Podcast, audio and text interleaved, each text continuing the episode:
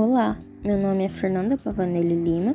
Eu sou estudante acadêmico do primeiro período de Ciências Biológicas no Instituto Federal do Paraná, campus do Marama. Essa gravação tem como objetivo lhe apresentar curiosidades sobre os espermatozoides. Bom, então vamos lá?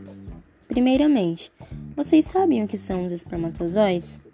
Os espermatozoides são os gametas masculinos dos animais, sendo responsáveis, portanto, pela reprodução sexuada nesses organismos. Eles são formados a partir da gametogênese, mais precisamente a espermatogênese, e possuem a informação genética proveniente do indivíduo do sexo masculino. Os espermatozoides, assim como os oócitos, são células haploides, ou seja, possuem apenas metade do número cromossômico de uma espécie. Agora, vamos falar sobre as partes do espermatozoide. O espermatozoide humano apresenta uma estrutura básica: a cabeça, o colo e a cauda. A cabeça é o local onde está localizado o núcleo. Na sua porção anterior encontra-se o acrosoma, uma estrutura originada do complexo golgiense em forma de capuz que libera uma enzima e cobre metade da cabeça do espermatozoide. É a presença dessas enzimas que garante que o espermatozoide consiga entrar no ósseo secundário e que haja fecundação. O colo é a região da junção entre a porção da cabeça e a cauda. A cauda possui três regiões distintas: a peça intermediária, a peça principal e a peça terminal.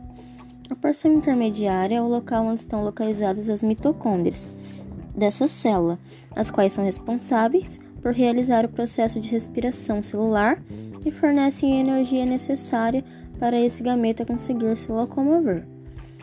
Agora, vamos falar sobre algumas curiosidades do espermatozoide.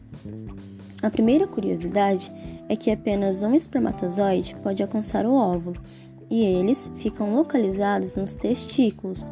Os testículos ficam pendurados para ficar 3 graus mais frescos que o resto de seu corpo, e eles produzem mil espermatozoides cada vez que o coração do ser humano bate.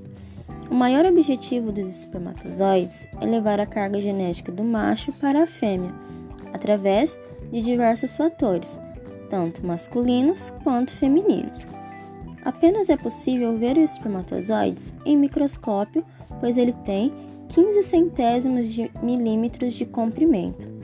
Para enxergá-lo, deve-se aumentar o microscópio 34 mil vezes. Os espermatozoides são divididos em gênero, metade gera menino e metade gera menina.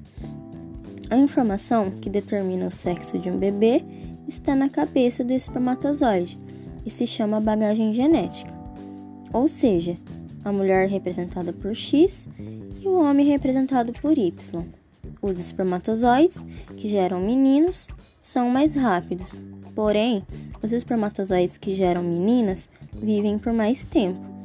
Depois que eles são gerados, eles vão para o epidídimo. O epidídimo é uma estrutura acima do testículo.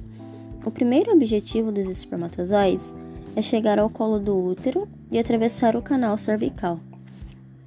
Outra curiosidade inusitada é que 30 minutos depois de o espermatozoide entrar na vagina, 90% ou mais já estarão mortos, pois entre milhões de espermatozoides há diversas tipagens diferentes.